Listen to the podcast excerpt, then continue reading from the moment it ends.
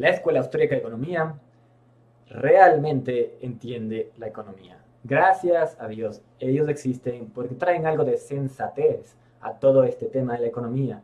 La Escuela Austríaca de Economía viene de, se llama austríaca porque hay algunos pensadores que son austríacos, pero también hay que recalcar la Escuela de Salamanca, viene también de una influencia de España y de los escolásticos de Salamanca.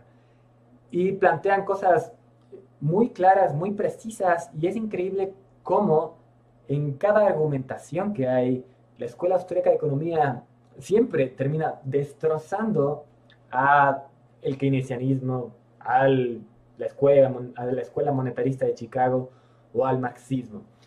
Aquí está Karl Menger, él fue lo que, el, que planteó la teoría de que el valor es subjetivo de que las cosas no tienen un valor por la cantidad de trabajo que tienen ahí metidas, sino que el valor en el mercado es subjetivo.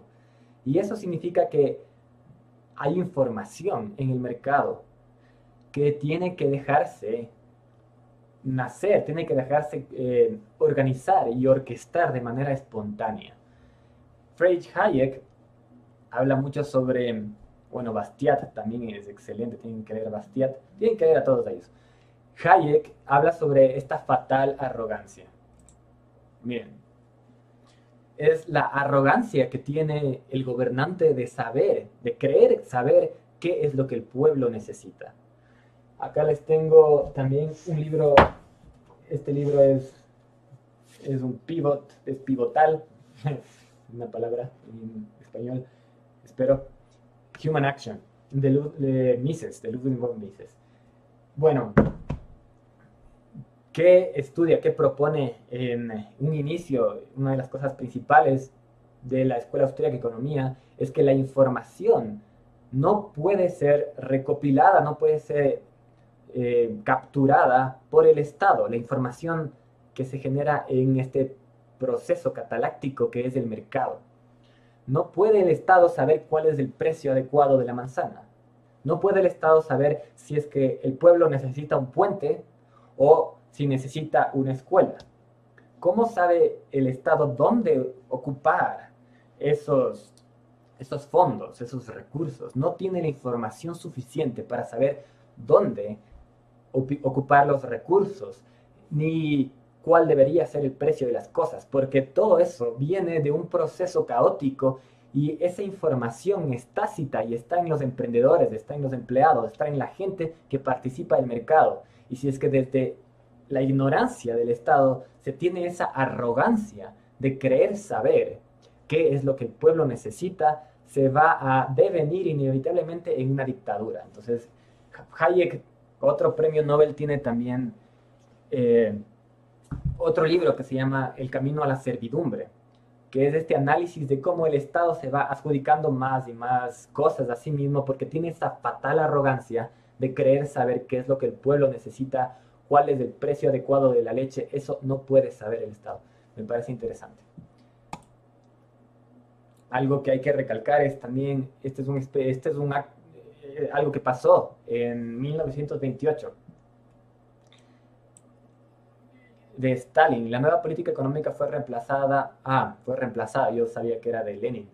Sí, es algo que implementó Lenin porque cuando Lenin aplicó toda esta teoría marxista, obviamente la economía se quedó sin los incentivos primero, eso también habla Mises, y todos los economistas austriacos, sin los incentivos para producir adecuadamente y sin la información sobre qué producir. Entonces se, se convirtió ahora sí en algo totalmente desorganizado y no había y descontrolado la economía. No es de sorprenderse que si es que el Estado entra a regular algo, hay un, totales desbalances en la economía. Por ejemplo, no hay cosas en el supermercado porque el Estado fijó un precio muy bajo, entonces nadie quiso producir eso. Eso está pasando activamente en la Unión Soviética y es por eso que Lenin implantó esto que se llama la nueva política económica, que les recomiendo revisar. Es una evidencia de que esto que dicen los austríacos es verdad, pero es algo también intuitivo y lógico, ¿no? La verdad, la verdad, destrozar el socialismo en términos de eh, argumentos es muy fácil. Es interesante cómo el siglo XX fue, digamos, incluso por los economistas austríacos, han gastado demasiada energía en darse con el socialismo.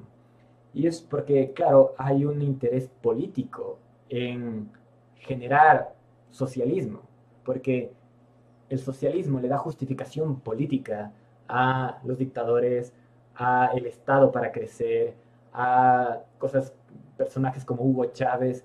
El socialismo le da un pedestal al gobierno, entonces es conveniente para el gobierno toda esta ideología. Pero creo que ya es hora de dejar de debatir contra el socialismo, porque simplemente no tiene forma de, de, autosustentarse, ¿no?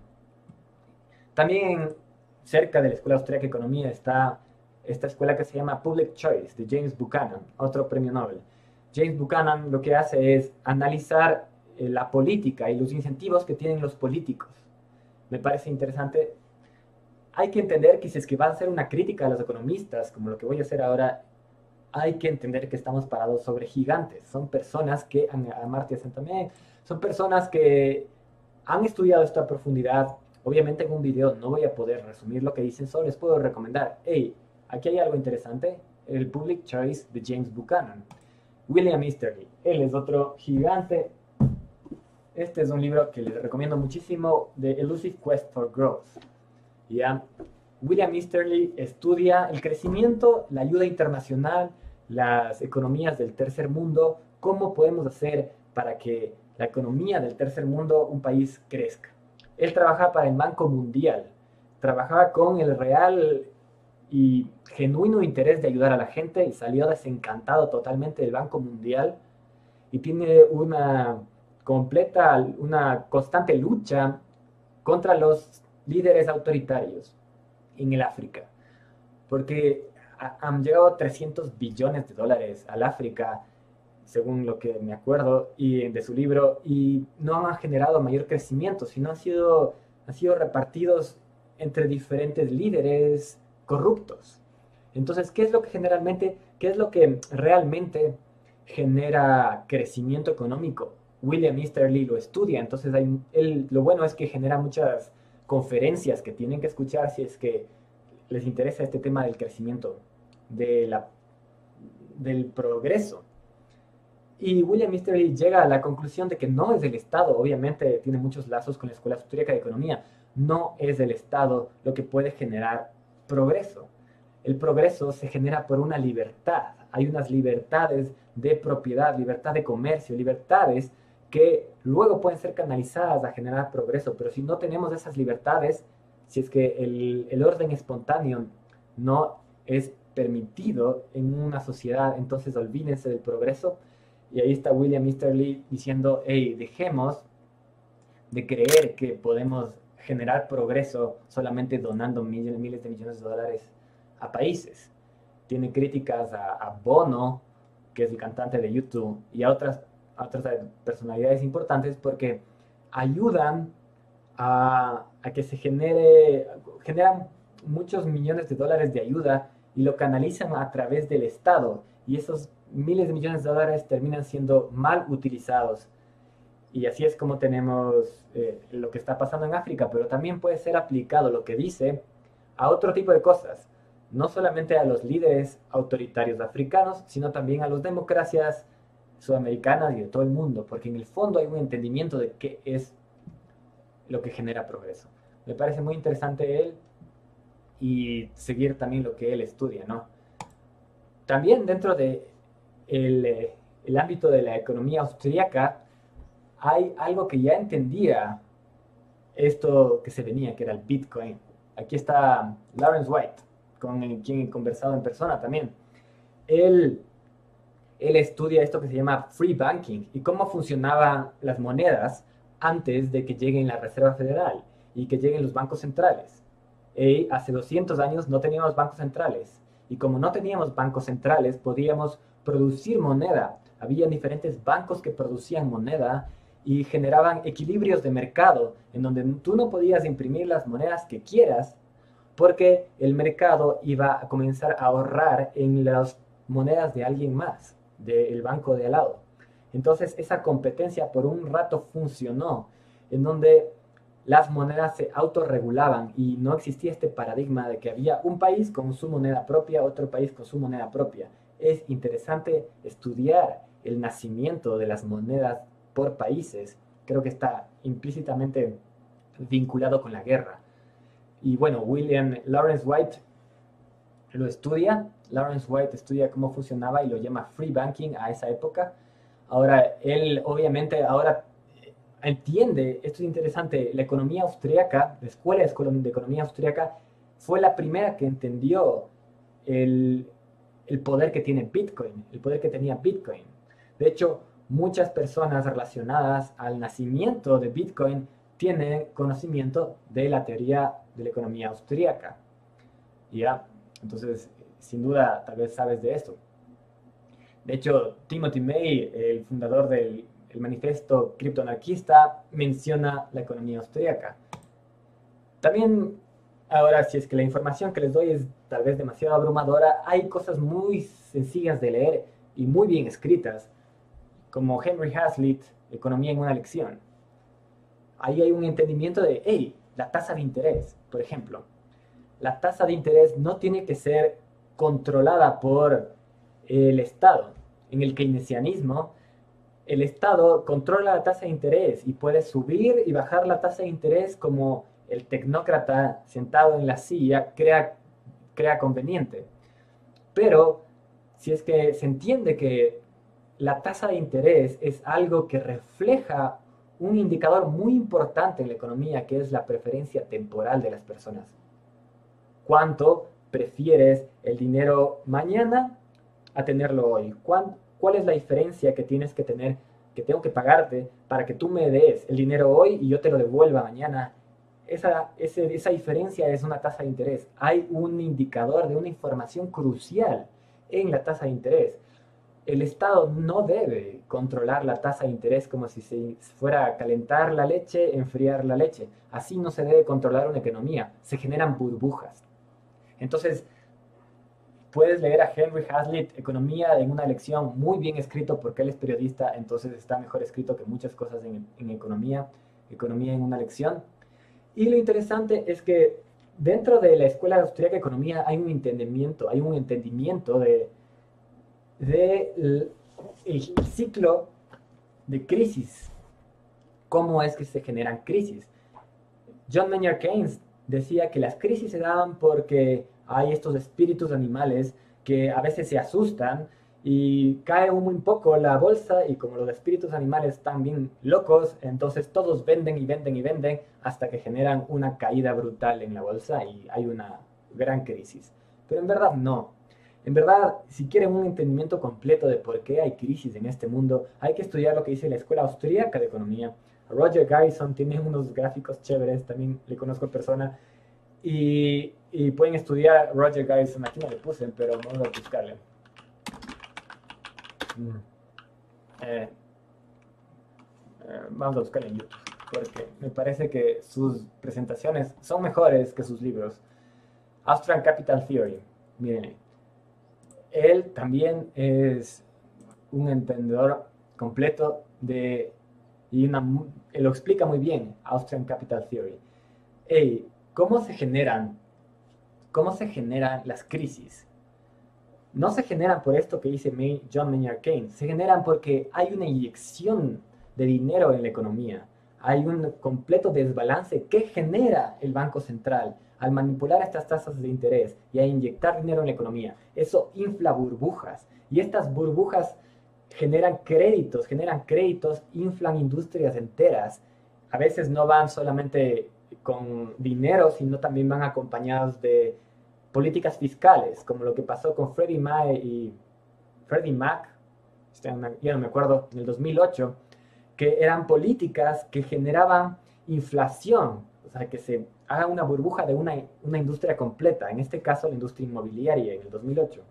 Y luego, cuando la llave se cierra, la llave de dinero se cierra, ese boom tiene que caer y hay un bust, así le llaman.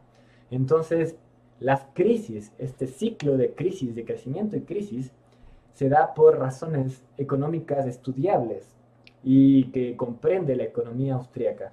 Si quieren también pueden leer así algo más grande de Edgar Companion to Austrian Economics de Peter Berket, que también le conozco.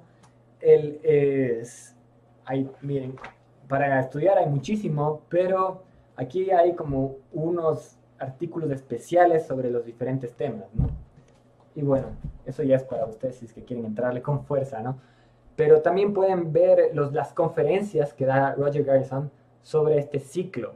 Alguien que también habla sobre el ciclo de economía austríaca bastante bien es Jesús Huerta de Soto. Él tiene un tratado sobre la tasa de interés que me parece muy interesante. Bueno, dejando esos temas un poco más técnicos, una vez que la economía, los economistas se dan cuenta de que el Estado no tiene que meterse en la economía a intervenir en cuál debe ser el precio de la leche, tampoco debe meterse a intervenir en cuál debe ser la tasa de interés, tampoco debe meterse a intervenir en la producción de manzanas, porque se enfrenta a los incentivos correctos, incorrectos del Estado. No puede quebrar, como no puede quebrar, no tiene un incentivo a producir manzanas de manera adecuada. Genera mucha corrupción, generan mafias alrededor de esa, mono, esa monopolización, si hubiera, de la producción de manzanas. Y eso se puede ver en la historia, en la experiencia de la Unión Soviética, en China, ahora en Venezuela, cuando el Estado se mete en una industria destroza esa industria, genera incentivos incorrectos, mafias alrededor y bueno, termina esa industria totalmente, mm, digamos, podrida. Pero si no necesitamos del Estado para producir manzanas, ¿por qué necesitamos del Estado para producir el servicio de los bomberos? No, no se necesita. Y luego poco a poco vas desmantelando esta idea de que necesitamos el Estado para producir cualquier cosa hasta que llegas a cosas como la ley o la seguridad. ¿Para qué necesitamos del Estado para producir la ley o la seguridad? Son cosas un poco más mm, picantes. Y ahí es donde hay escritores que son geniales, que son a la vez son historiadores y economistas. Eh, con él también he conversado en persona y él estudia cosas muy, muy interesantes, cómo funciona la organización social al margen del Estado. Entonces, si es que tú crees que se necesita el Estado para producir leyes, ¿cómo se, cómo se organizaban los piratas que estaban al margen del Estado? Bueno, los piratas también tenían su propia ley y la producían de manera espontánea.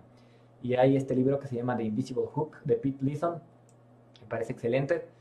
También pueden leer un poco más diverso a Anarchy Unbound, de Peter Leeson, también excelente, que irás porque yo le tenía autografiado y lo perdí.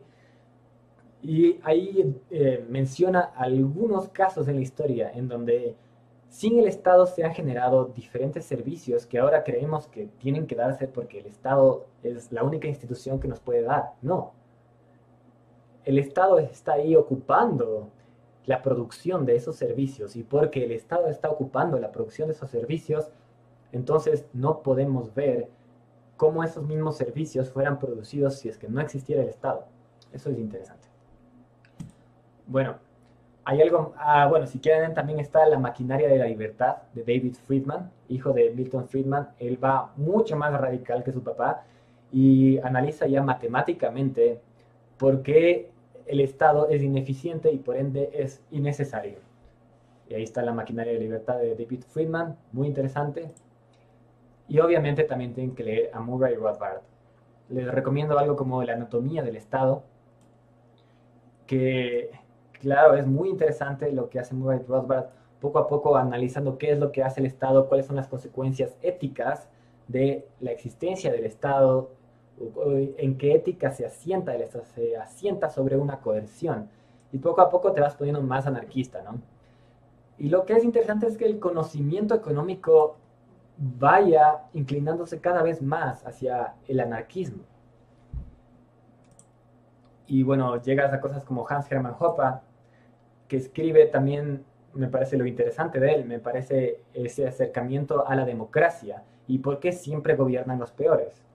Democracy, The God That Failed, es un buen libro de él y analiza, hey, ¿por qué gobiernan los peores? Porque para tú estar en esa posición de poder, tienes que haber hecho algunas concesiones éticas, como gastarte el dinero de alguien más en un viaje a, a Cancún, digamos. Tú recibes dinero de la gente, pero en vez de dedicarlo a la gente, te quedas del 10% y te vas a Cancún. Esa posición tiene que tener una, una ética en la persona, o sea, genera una posición de corrupción. Entonces siempre gobiernan los peores. Y eso es interesante de Hans Hermann Hoppe, aunque no comparto con él mucho de lo que dice aparte de eso, esto es interesante. Y bueno, ya mencionamos a Roger Geisel.